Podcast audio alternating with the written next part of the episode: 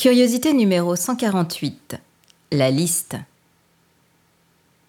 Il y a les hommes qui croient pouvoir et qui ne peuvent pas. Ceux qui présagent, dévisagent, envisagent le bon et déjà le mauvais. Les peseurs de vie, d'âme et d'existence qui fonctionnent au gramme près.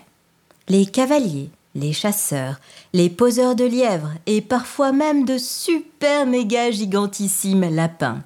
ceux qui s'excusent de tout et même d'exister, les imaginateurs de trop, mais jamais bien, ceux qui sprintent après leur vie sans pouvoir la rattraper, les mecs qui foncent, qui reculent, qui tournent en rond, euh, souvent en carré, ceux qui ratent des virages, qui n'arrivent jamais, qui sont déjà dépassés alors même que rien n'a commencé, ceux qui calculent, se divisent, se partagent entre plusieurs femmes ou plusieurs amis ou plusieurs ex ou plusieurs maîtresses ou plusieurs plans cul ou plusieurs escortes les déteurs addicts, les amateurs de grands vents qui le brassent à force de moulinets, ceux qui font des plans sur la comète sans jamais décrocher la lune, ceux qui vont à la pêche au gros et qui n'attrapent rien, ceux qui trichent, mentent, inventent, les joueurs de poker à la petite semaine, les apprentis docteurs, est titre honorifica, ceux qui vivent dans leur tour ou dans un monde qui ne ressemble à rien, ceux qui attendent, attendent,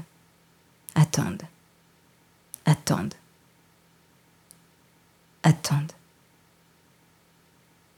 Attendre, on ne sait pas quoi. Les emberlificoteurs, les mythomaniaques, les déberlifitricoteurs, les mythomagiques, les coureurs de fond, enfin, du tréfond qui oublie de remonter à la surface, les beaux parleurs qui s'écoutent énormément pour ne rien dire, les affabulateurs précoces à la langue bien pendue et presque enchantée, les trop justes raconteurs de mots bleus et roses, les cultivateurs de silence, les semeurs de vide, les disparus volontaires, les soudainement abonnés absents, les lâches qui s'éteignent tout doucement, les récréatifs d'un tout petit moment qui ne voient jamais plus loin que le bout de leurs pieds, ceux qui cherchent tellement qu'ils ne trouvent rien, et surtout pas eux-mêmes, les ventripoteurs aux mains lâches et baladeuses, les bizarroïdes du ciboulot aux chimères bien arrêtées, les écrabouilleurs de solitude, les attachés au passé, les planteurs de graines à la sauvette, les programmateurs de bébés minutes, les surlibérés, les fantasmateurs, les fantomateurs, les amoureux d'une image, mais pas de la réalité. Les hommes bien sous tout rapport, sauf celui qui compte vraiment, ceux qui ont raté le rare autant que l'essentiel, les cyniques, les désabusés de la guimauve et du mielleux, les tristes, les pas heureux,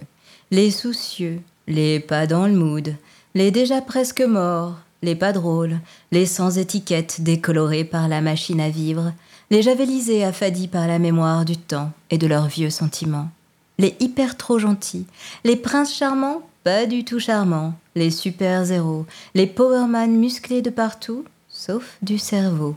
les Oryctolagus cuniculus hypersexophiles